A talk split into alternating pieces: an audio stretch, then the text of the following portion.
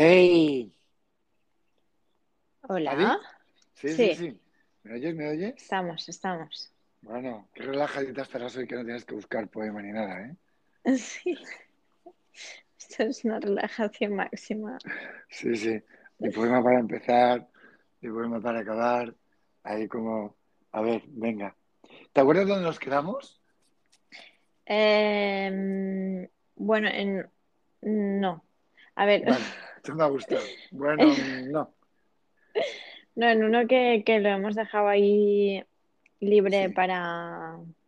sí, para, para Pero empezar no... hoy. Sí, es que no tengo el libro aquí. Ah, vale, vale. Sí, Eh, vale. Mm, Pues era acabar eh, la primera parte de seguro y te lo voy a leer esa, estrofa en concreto y luego seguiremos con la siguiente página. Y mm, se suponía que lo dejábamos en el aire para que todo el mundo que lo escucha pensara al respecto y tú también, claro. O sea, estoy seguro que has estado toda la semana dándole vueltas. To- toda, vamos, ha sido mi ¡Ah! main activity. Main activity of the day- of the week. Vale, vale. Seguro que aún me emociona lo que no he vivido. Y otra forma de entenderme sin explicarme. Ese, ese, ese me entre paréntesis me gusta mucho.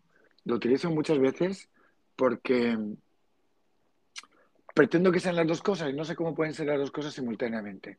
Y decir sin explicar y sin explicarme me, me- me resulta muy costoso, ¿no? claro. Entonces es entender, entender y entenderme simultáneamente, no uno antes y otro después, sino al mismo tiempo.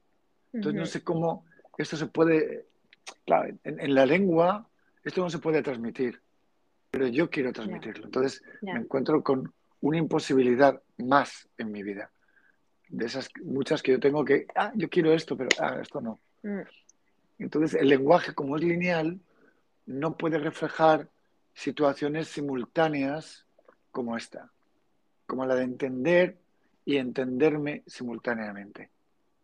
mm, Entonces, esto es importantísimo aquí porque me parece a mí muy natural que al mismo tiempo que entiendo pueda entenderme. Y al mismo Ya, tiempo, y al mismo tiempo que me entiendo pueda entender. Es decir, que haya un, un movimiento circular de me entiendo, entiendo, de entiendo, me entiendo.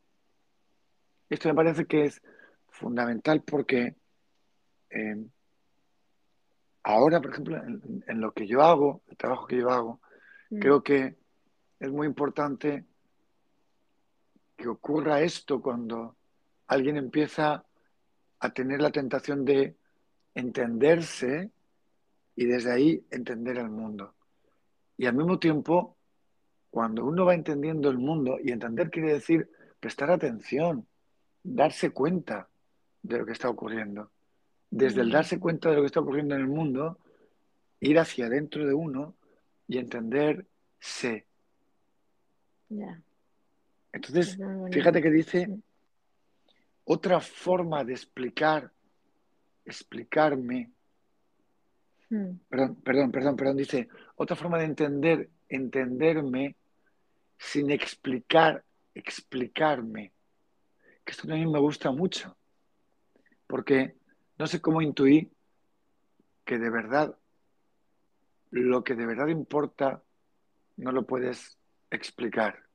mm, Pero el, el penúltimo, la penúltima charla que da Sergio Torres en el Teatro Goya en Barcelona empieza diciendo, si vas a la causa de tus pensamientos, si vas al origen de tus pensamientos, allí no hay pensamientos. Por lo tanto, no puede haber comprensión. Entonces, si pretendes entender lo que hay en la causa de tus pensamientos, no estás en la causa de tus pensamientos. Entonces él llega a decir, o estás en la causa de tus pensamientos y no entiendes, o entiendes y no estás en la causa de tus pensamientos. Entonces, en el teatro hubo un silencio y dijo, ah, pues vamos bien porque no entiende nadie nada, ¿no? Entonces, fue muy divertido porque, claro, eh, estamos todos como muy, muy interesados en entender. Hacemos un, montón de, movimientos, de movimientos para intentar entender continuamente. y, el, y, el, y la aventura de verdad empieza cuando no entiendes.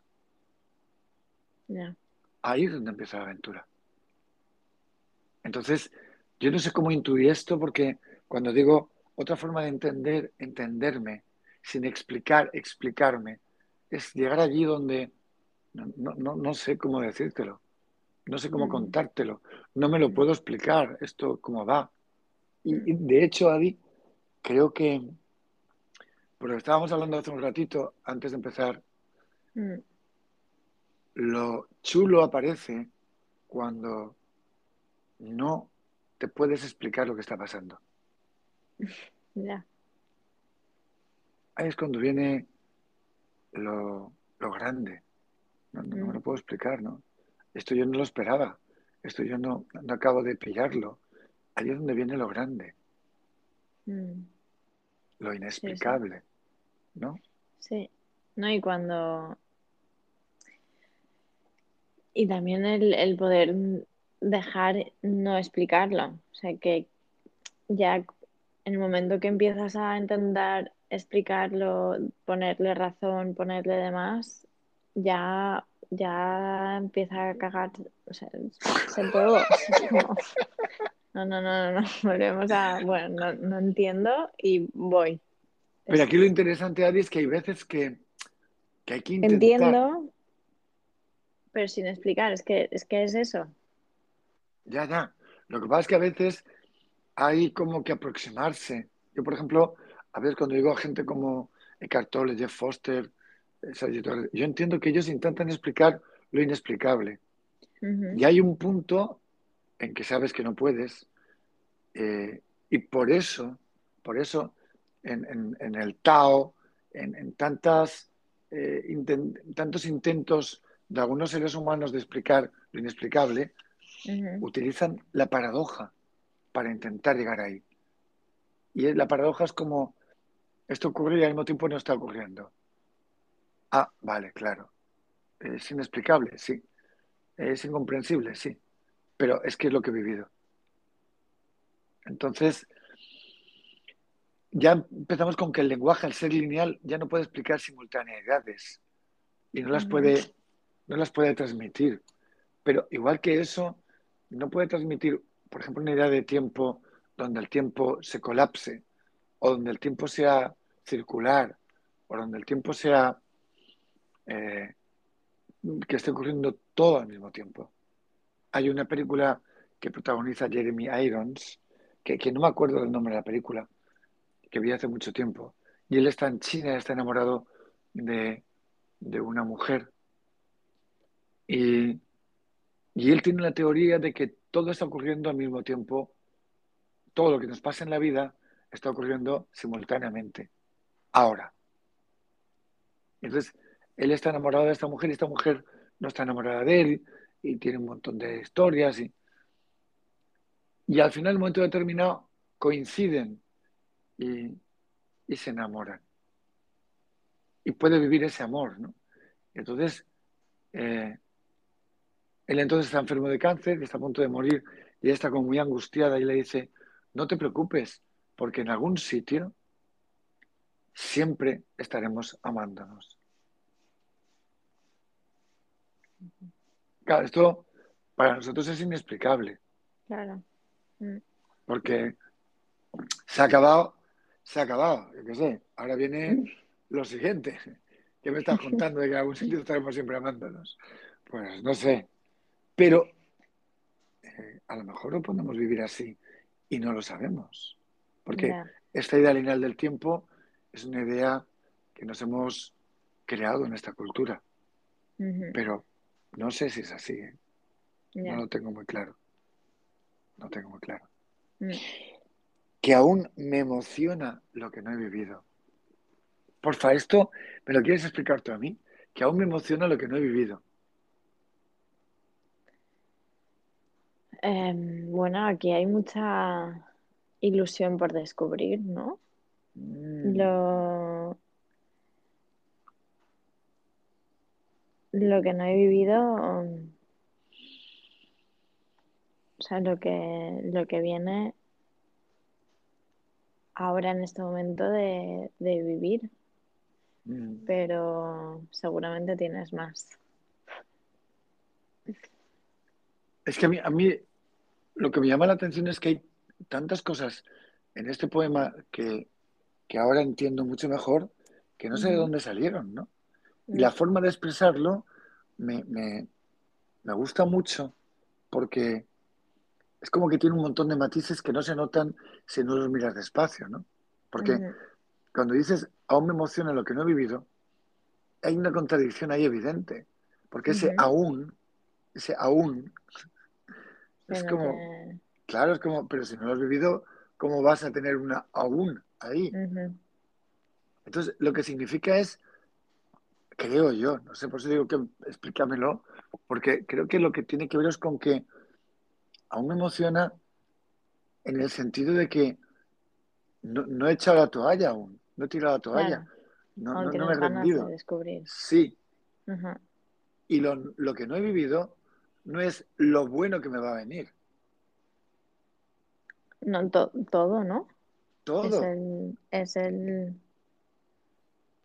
todo, que, me dé todo. Mm, todo. Que es que es, lo impactante es esto, que aún me emociona lo que no he vivido, cuando uno piensa que lo que le emociona de verdad es aquello que es bueno o que, ¿sabes? Que, que una cosa tierna, un, un- amor, un... No, no, lo que me emociona es lo que no he vivido. O sea, que venga lo que tenga que venir, que esto es lo que me emociona. O sea, me emociona la posibilidad de la vida, Sí, me emociona la posibilidad de la vida. es muy Esto bonito, ¿eh? es, Es esto es. Ah, sí, sí, es un golpe. También por lo que estábamos hablando antes, de Mm, emocionarte por la posibilidad de la vida, mm, con todo lo que traiga. Sí, Lo no vivido. Lo no vivido es lo, lo que está por venir. sí, Si es que hay algo que está por venir. Pero desde luego, eh, cuando uno tiene esta sensación que tengo yo ahora, por ejemplo, de que hay una etapa de mi vida que está cerrándose, Mm, también este verso, estos dos versos, seguro que aún me emociona lo que no he vivido, me emocionan, Porque es poderte situar en el punto de que, que, que va más allá de la ilusión, porque la ilusión normalmente es por algo concreto. Y la emoción puede ser por lo no vivido, por lo que venga, la emoción por, wow, se abre el día, wow, se abre la noche, Mm, mm, mm, wow, aquí estamos, aquí estamos, permitiéndonos amar, permitiéndonos vivir. Seguro que me vivo la vida sin darme un motivo, sin la coherencia perfecta que acaba mostrando todas sus incoherencias. Seguro que no me exijo la perfección que a los demás no pido, influido por una religión oscura. Seguro que puedo cubrirme con el llanto que arrastra una pena larga, larga, casi eterna. Seguro que se arranca de las paredes del alma como una escama y me queda y me quedo otro, otro, casi sin nada. Seguro que me detengo en un oasis de frontera y hablo conmigo en un espejo de agua blanca y ya no puedo ver el cielo como antes lo veía. cegado por la luz inmensa de la luz que lo rodea. Seguro que un lugar encuentro por los recovecos de mi alma para vivir con calma, para instalarme y ser mi sitio, con que camino sin miedo, sin pausa.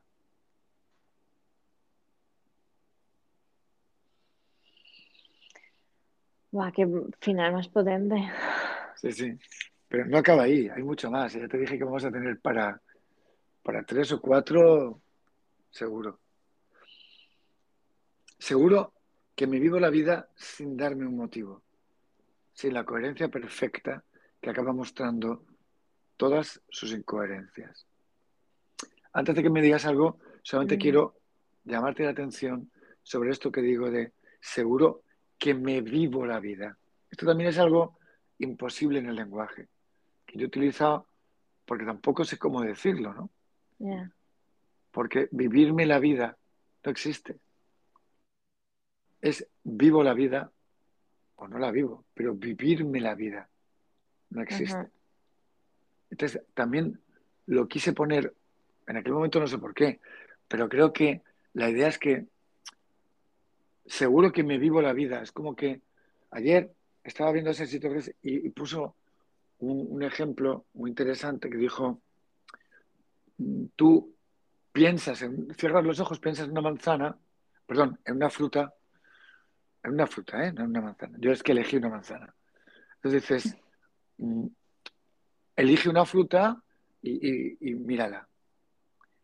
Entonces acabas y luego dice, bueno, ahora mira un plátano y míralo a ver cómo es. Y luego dice, ahora mírate a ti mismo y mira tu imagen, ¿no? Entonces él de repente dijo, cuando haces la primera mirada para la fruta que has elegido, ahí tienes bastante claro que has elegido tú la fruta. Entonces que estás viendo la fruta que has elegido. Cuando ya te dicen hay un plátano, míralo, ya no tienes tan claro que hayas elegido tú cómo es el plátano, pero lo has elegido tú. De hecho, a mí me pasó que yo primero tenía la idea de un plátano con, manchas y luego dije, no, no, un, plato, un plátano inmaculado, sin manchas, ¿no? Maduro. Y dice, y luego cuando tú miras la imagen tuya, eh, ahí ya desaparece por completo la idea que tú tienes de que estás eligiendo la imagen que tú quieres ver de ti. Entonces, hace este, pone este ejemplo para que uno se dé cuenta de que en realidad está eligiendo cómo me veo. Yo estoy eligiendo cómo me veo. Y estoy eligiendo cómo veo a los demás. Por ejemplo, si son altos o bajitos. Elijo cómo los veo. Mm. Elijo cómo veo el mundo.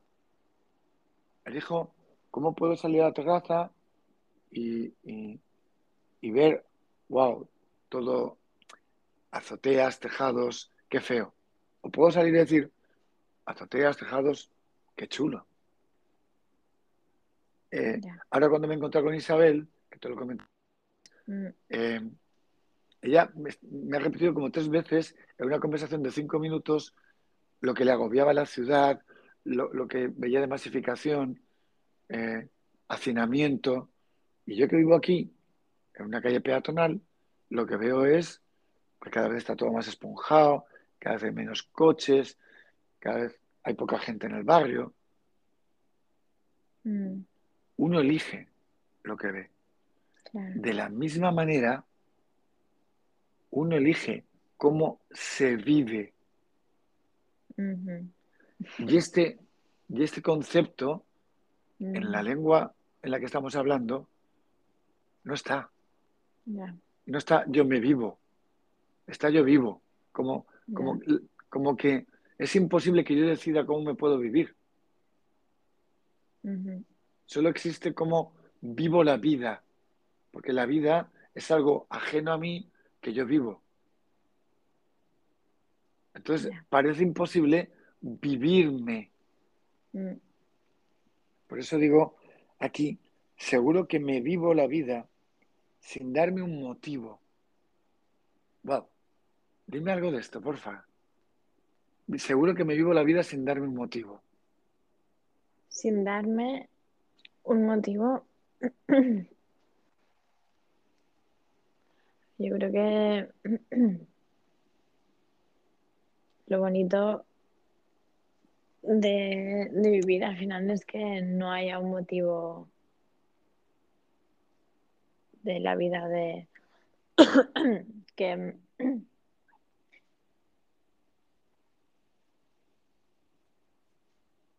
no tengo ni idea, ¿eh? pero lo que me lo que me llega es un poco la idea de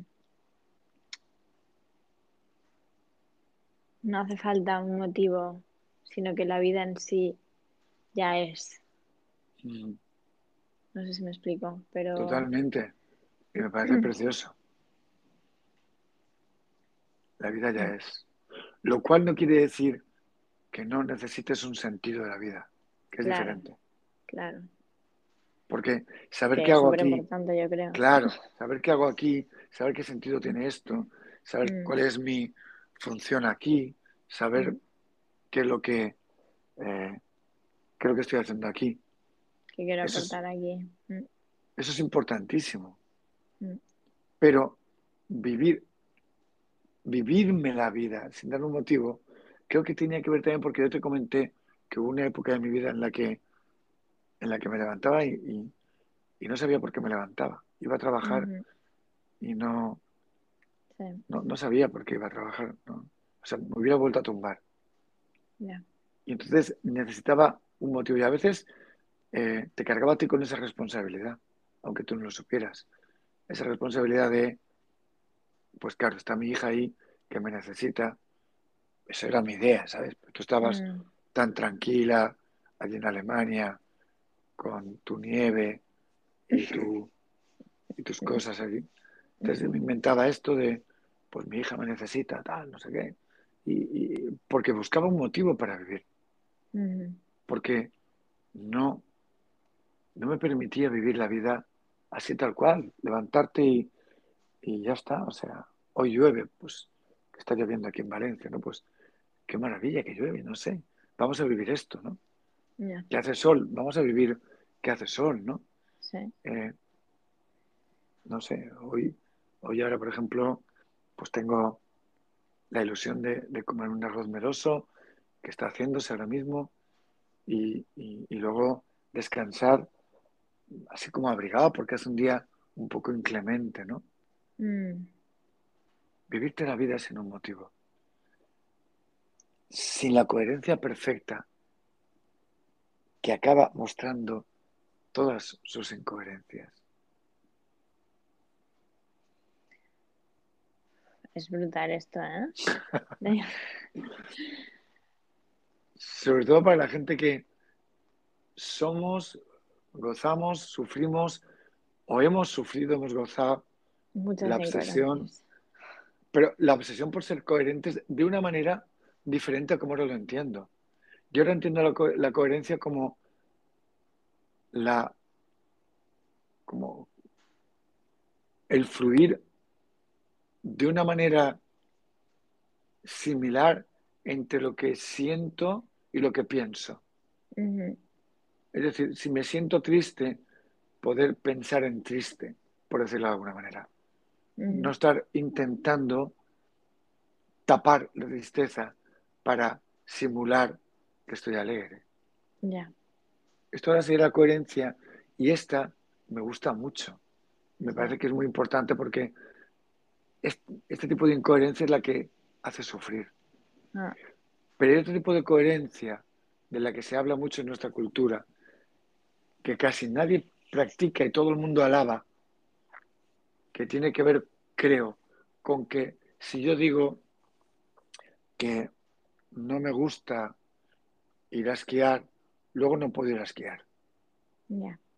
Esto se llama ser esclavo de tus palabras. Entonces, aquí yo, durante muchos años de mi vida eh, he vivido con esta esta losa, este peso enorme, Mm, de que si he dicho algo, pues tengo que, que mostrar que yo vivo con eso, que yo actúo así.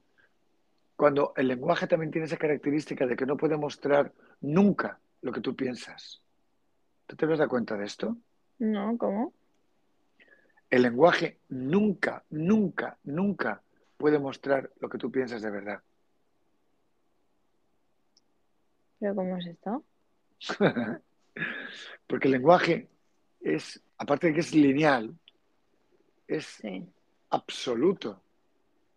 Entonces, tienes que decir, por ejemplo, en una parte pienso esto, en otra parte pienso lo otro, en otra parte, porque en realidad nosotros cuando pensamos, por ejemplo, no me gusta ir a esquiar, eso nunca es absoluto.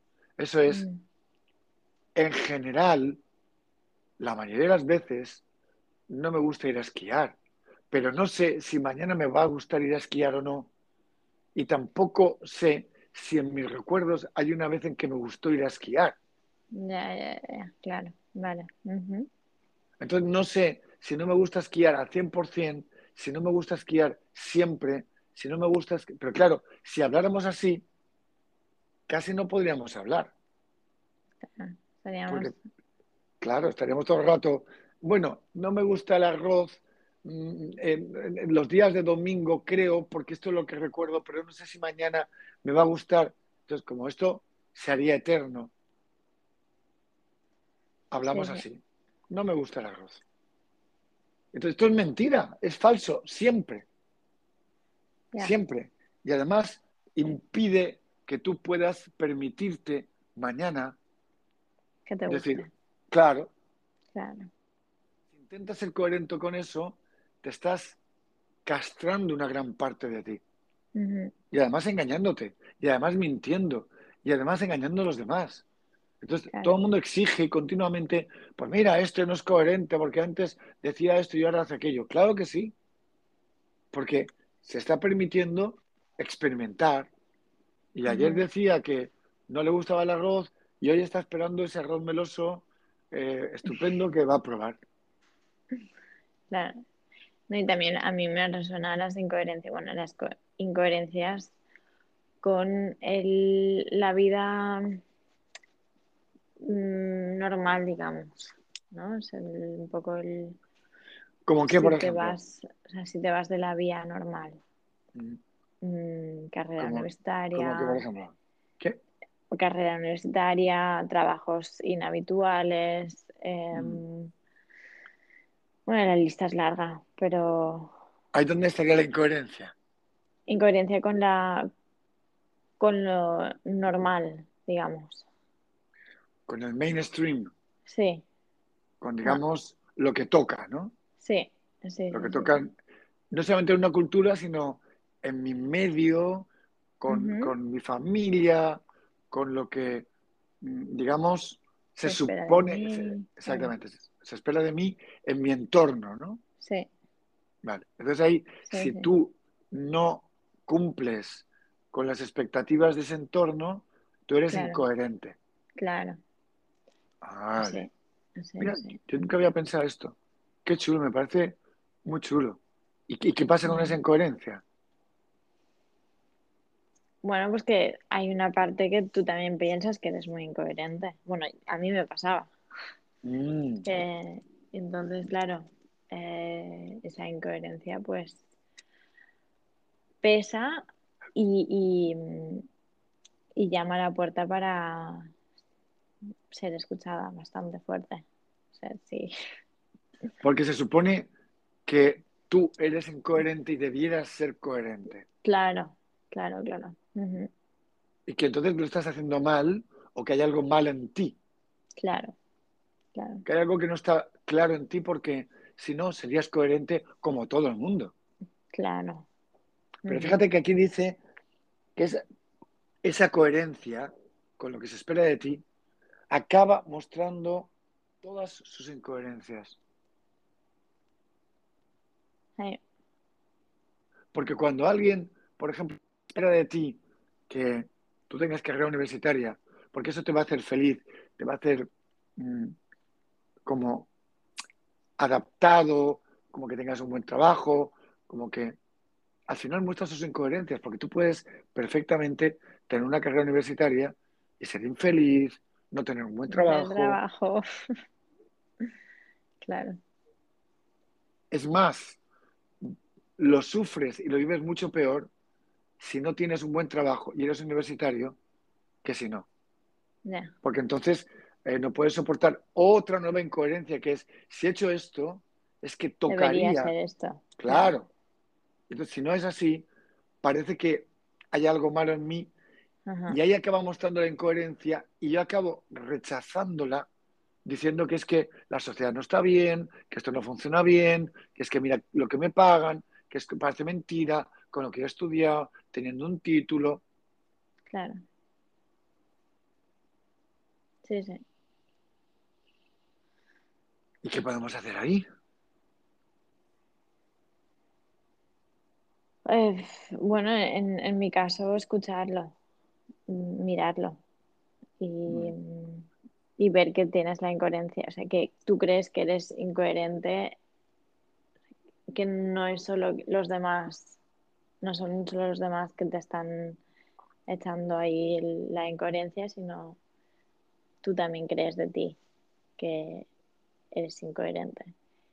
Y una vez que lo ves, mm, en ti ya te tranquiliza un poco.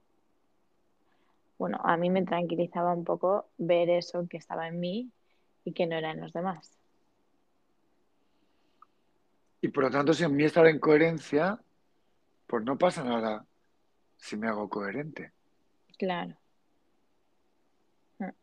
No tengo por qué ser incoherente por obligación. Claro. Y entonces le das la vuelta a la tortilla. Y te pones en el otro punto donde también puedes aceptar de ti que tú también tienes ganas de ser coherente como los demás hacen y dicen. Y aunque hay una parte de ti que no quiera eso y que critique eso, te puedes permitir ser coherente con lo que estabas criticando ayer. Claro.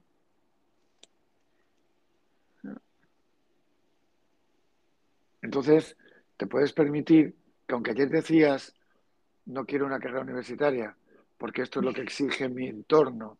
Y eh, yo no soy así, te puedes permitir decir, pues ahora voy y la hago. Porque como tengo una parte de mí que quiere eso, pues voy y la hago. Entonces, cuando uno vive con esta coherencia incoherente, efectivamente, con esta libertad de ser coherentemente incoherente e incoherentemente coherente, wow, se quita un peso de encima tremendo, ¿eh? Sí, sí, sí. Uf, qué libertad, Dios. Sí, pues ayer no decías que no querías carrera universitaria, sí. Entonces, ¿cómo es que estás haciéndola? Porque quiero. Pues ya está, claro.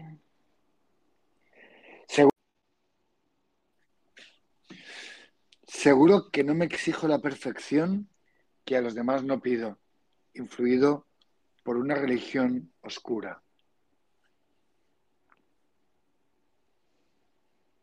Aquí para contestar, tú no has vivido esto, tenía que hablarte de la, de la religión oscura.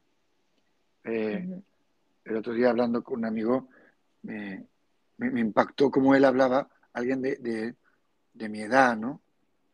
y, de, y, y, del mundo que yo viví de pequeño, ¿no? Y, me impactó cómo hablaba de duramente de, esa, de esa educación con cinco, con seis, con ocho años, en colegios de curas católicos, claro. Eh, esa religión oscura, ¿no?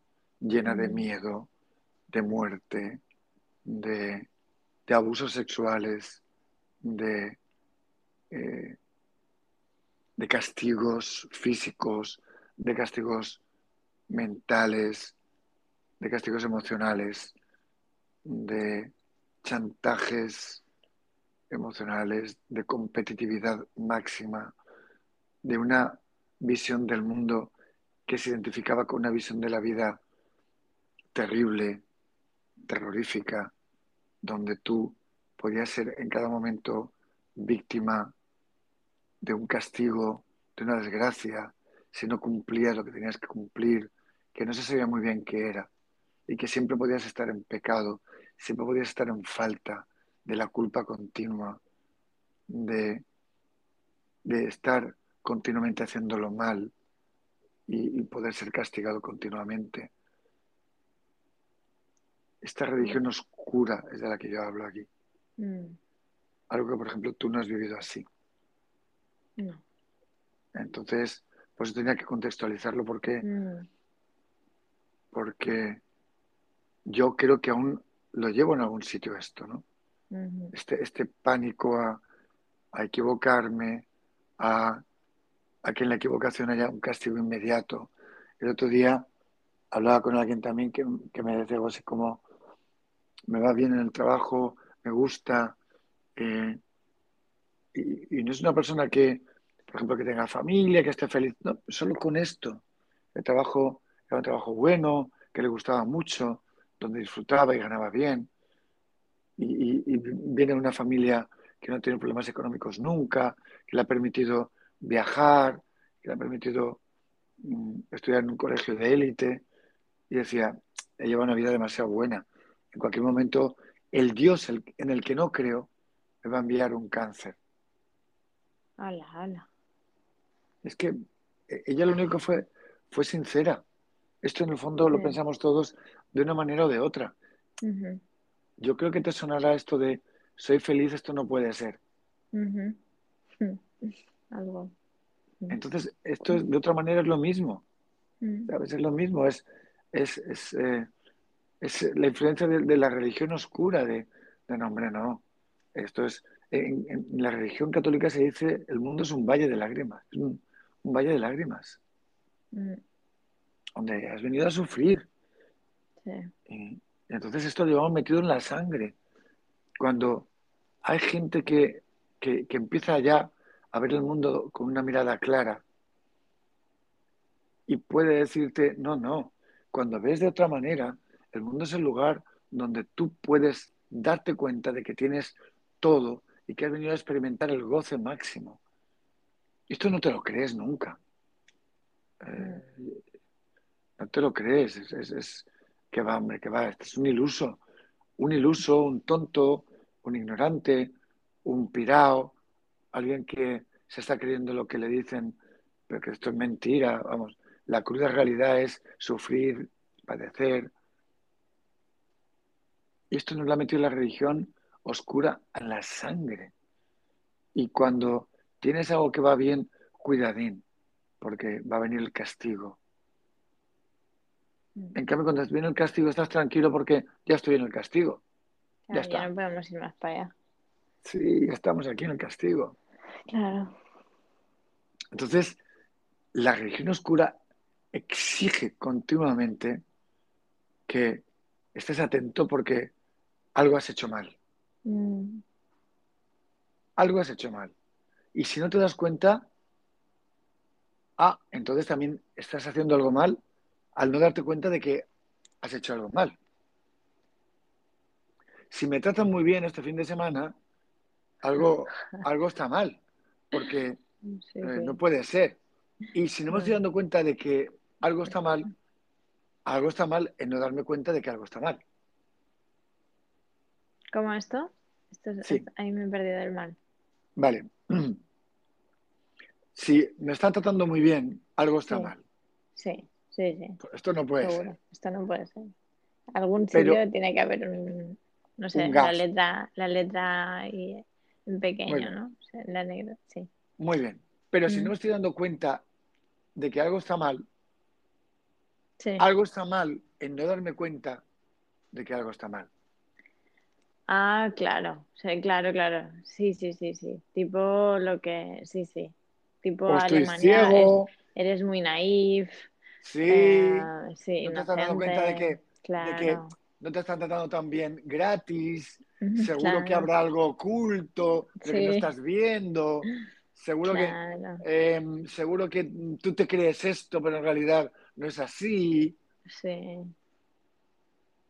Mm, claro, sí, sí, est- sí, esto es muy potente. Y tanto, Sí, y sí. tanto. Y entonces desesperadamente estás buscando lo que no está bien. Entonces de repente encuentras que, ah, claro, mira, ah, ya decía yo. Ya lo Pues este sabía yo. con el que- claro, este chico, ah, ah, míralo. O- eh, claro, míralo. Claro. Encuentras, ¿eh? Encuentras. Si te pones, encuentras.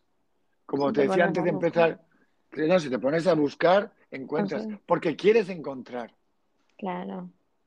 Como te decía yo, eh, que me contaron una vez que decían de los argentinos, eh, es un pueblo donde para cada solución tienen un problema. Mm, Entonces, si tú quieres encontrar un problema, lo vas a encontrar. claro. La mirada. La mirada. Y además crees que no es tu mirada, es que está ahí. Claro. Claro. No crees que lo estás eligiendo tú en este momento, que lo estás no. mirando así porque tú quieres. No, no, es que está ahí. Lo que pasa es que no me había dado cuenta. Es lo que decíamos al principio del vivirme. Claro. Mm, Por ejemplo, hay muchas parejas, mm, y a lo mejor tú has visto algo alguna vez de esto, que cuando pasa el tiempo, entonces de repente sale algo y dices, ah, ahora entiendo por qué me tratabas tan bien. Entonces, de repente sacas ahí toda tu artillería pesada para machacar al otro, porque ahora lo entiendo todo. Porque hay una parte en la que queremos encontrar motivos para que lo que el otro hace, que nos gusta mucho, no sea así. Porque si lo que el otro hace nos gusta mucho, eso nos pone en una situación muy arriesgada. Claro, eso podría ir en cualquier momento. Una, el otro está haciendo algo, le debo algo. No sé si esto te Ah. suena. Sí, sí. Alemania. Le debo algo. Claro, me ha tratado tan bien, ahora tengo que ir a mi familia y mi familia lo tiene que tratar muy bien. Mm, Vale, vale, venga. Vamos a ver si mi familia no, no comete ningún error, ¿eh? A ver si mi familia lo, lo trata tan bien como me han tratado a mí. Para que estemos en paz, ¿eh? Y Uf, yo no deba nada. Qué estrés, ¿eh? ¿En qué estrés estamos, Dios? Vale, sí, sí, sigue. ¿Es así, Adi? Sí, no, no, es así, sí, sí. No, no, sí. No, Sí, ya no. me canso en, en solo pensar. Como, joder, la cabecita, ¿cómo va? ¿Cómo voy a consentir? ¿Te, te- te acuerdas que te conté como una, una- una- una temporada?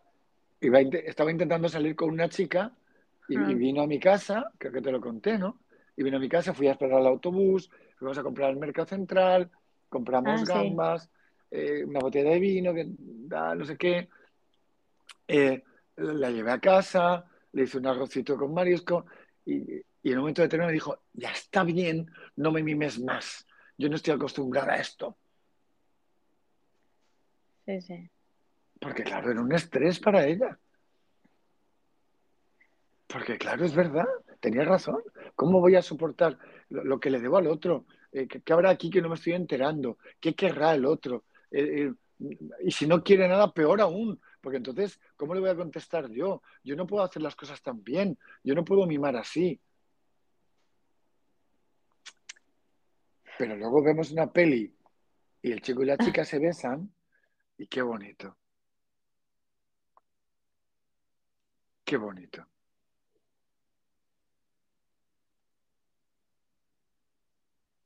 Adi, ¿estás ahí? ¿Ha pasado algo? ¿Adi? Sí, es que justo me han dado una llamada, no sé qué ha pasado. Ah, vale, vale, vale, vale. Sí. Vale, vale. Bueno, Em, vemos una peli, me queda ahí en... Vemos una vemos peli. una peli y de amor Sí, y qué bonito. qué bonito. Y si puedo, y estoy con un amigo una amiga, según el sexo que tenga, le puedo decir al amigo o a la amiga, sabes que él o ella, o según el género, o según las inclinaciones que yo tenga, me da igual, Sí, puedo decir, ah, mira, es que claro, no hay mujeres así o no hay hombres así. No, y no me miro a mí.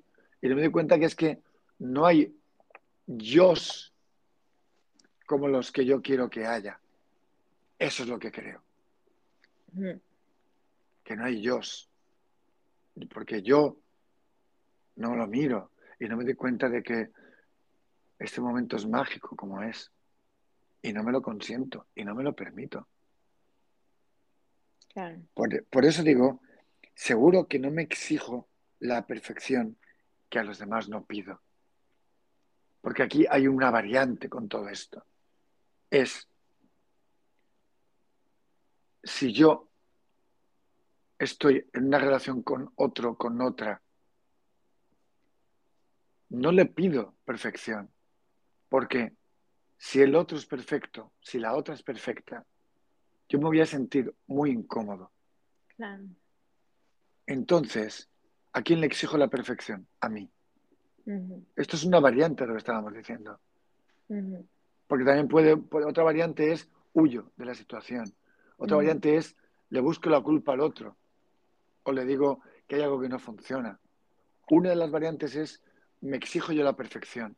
Si el otro me hace cosas que a mí me resultan estupendas, extraordinarias, entonces yo qué tengo que hacer? Contestarle en el mismo nivel. Entonces me tengo que buscar la perfección, no lo mejor de mí, sino la perfección. Y me la exijo para poderle contestar al otro. También es la perfección que tú crees que es la perfección. Efectivamente. Que a saber el otro cómo lo recibe. El otro puede pensar que la perfección es tu imperfección. Claro. Y tú estás pensando que tu imperfección es imperfecta. Y entonces estás luchando por mostrarle al otro la perfección que a lo mejor cuando le llega al otro no la quiere así. Claro. Porque a lo mejor también le agobia al otro tu perfección. Claro. Pero yo estoy eh, eh, atacado intentando que mi perfección sea perfecta. Mm. Pero esta variante, en mí por lo menos, tiene que ver con que yo, aunque no sea con el otro, conmigo mismo, ya me exijo la perfección.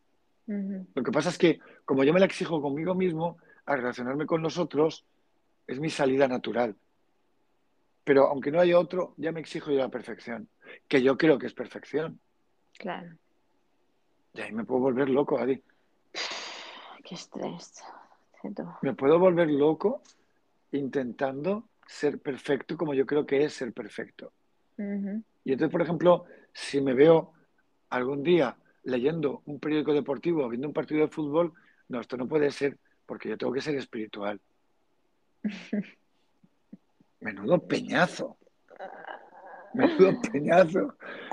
No, no, no. Ahora no puedo hacer esto porque ahora tendría que estar yo leyendo algo de Sergio Torres. Menudo peñazo. Menudo peñazo. Sí, sí. Menudo peñazo. Seguro que puedo cubrirme con el llanto que arrastra una pena larga, larga, casi eterna.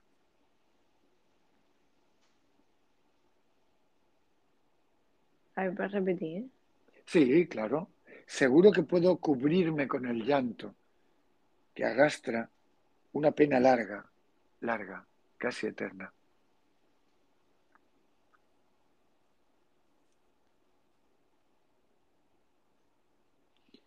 Esto viene también, y tengo que contextualizarlo, hmm. de que a mí en situaciones en las que tocaría llorar no he llorado.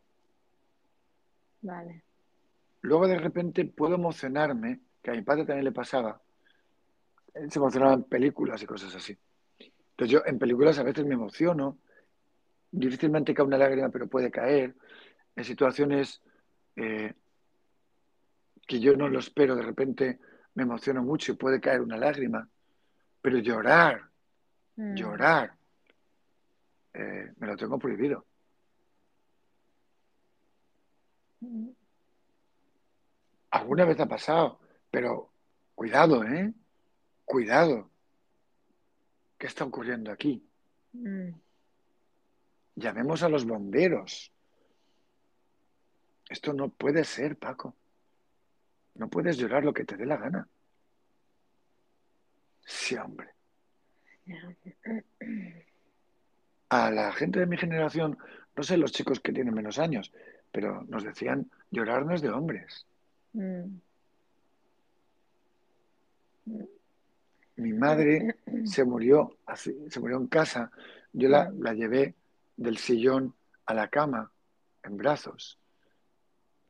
Y luego ayudé a ponerle una cajetilla de tabaco dura debajo de, de la mandíbula para que no se descolgara. Estuve allí. Y cuando pasó todo, me fui a su habitación,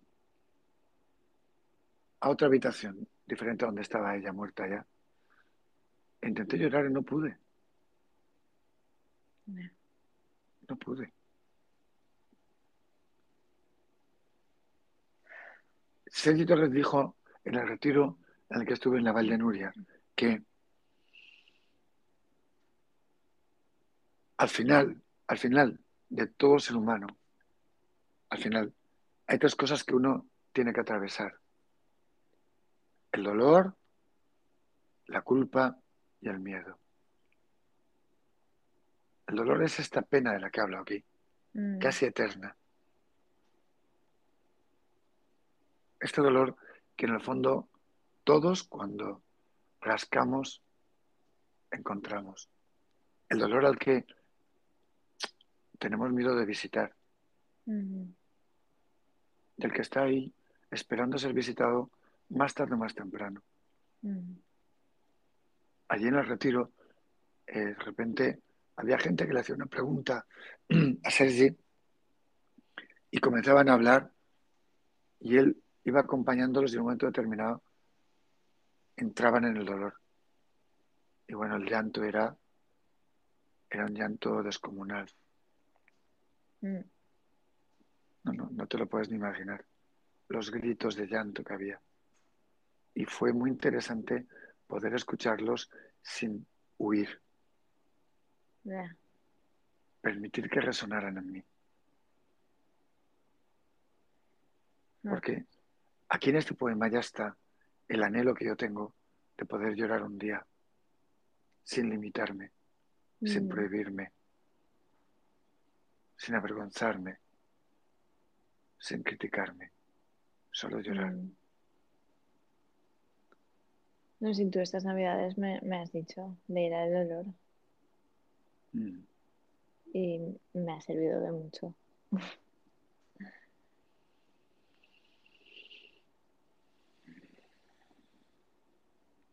Seguro que se arranca de las paredes del alma como una escama y me quedo otro, otro, casi sin nada. Voy a volver a leer porque hay algo aquí que es muy importante. Seguro que se arranca de las paredes del alma como una escama y me quedo otro, otro, casi sin nada.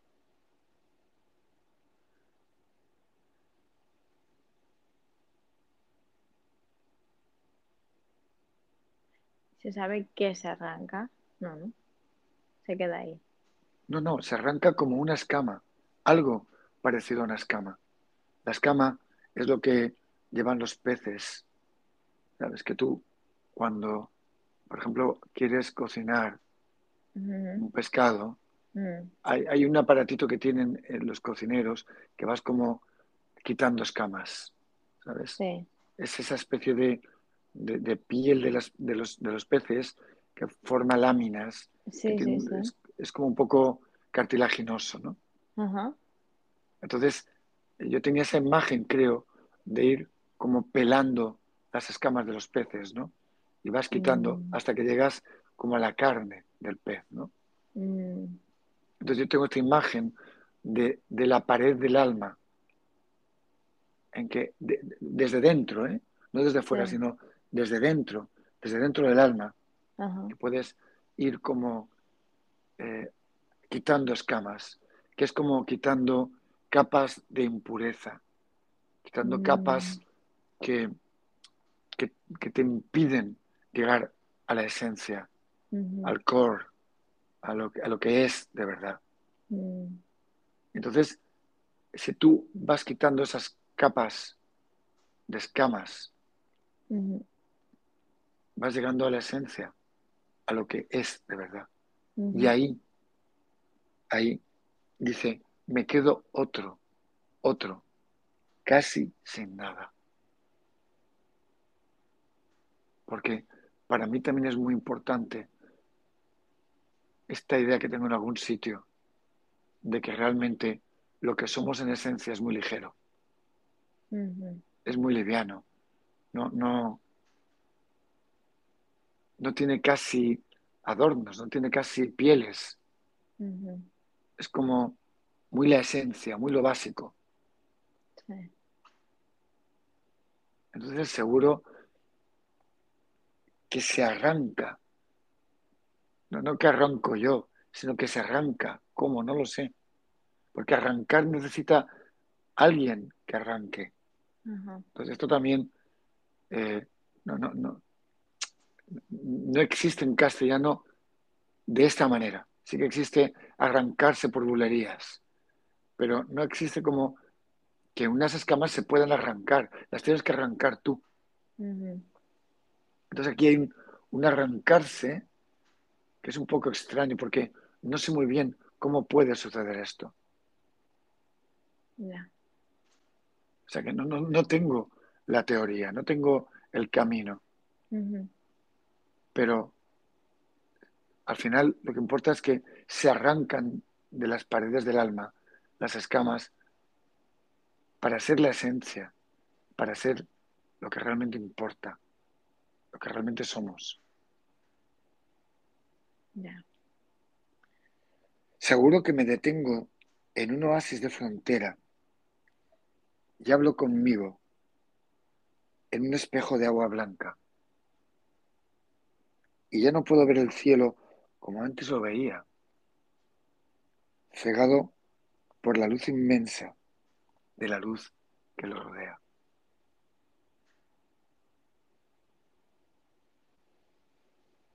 Oye, estamos entrando en otra fase, ¿no? Sí. Aquí ya. Ya. Ya está viendo. Sí. Y estoy viendo de otro modo. ¿eh? Seguro que ya no puede ver el cielo como antes lo veía. Lo veo de otra manera. Porque ha habido, no sé si te das cuenta ahí, ha habido un proceso de autoconocimiento, de mirada. Y ese proceso es el de hablo conmigo en un espejo de agua blanca.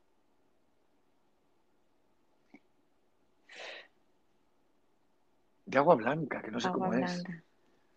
Que no sé cómo es. muy puro, ¿no? Pudiera ser. Me da como muy. No sé de.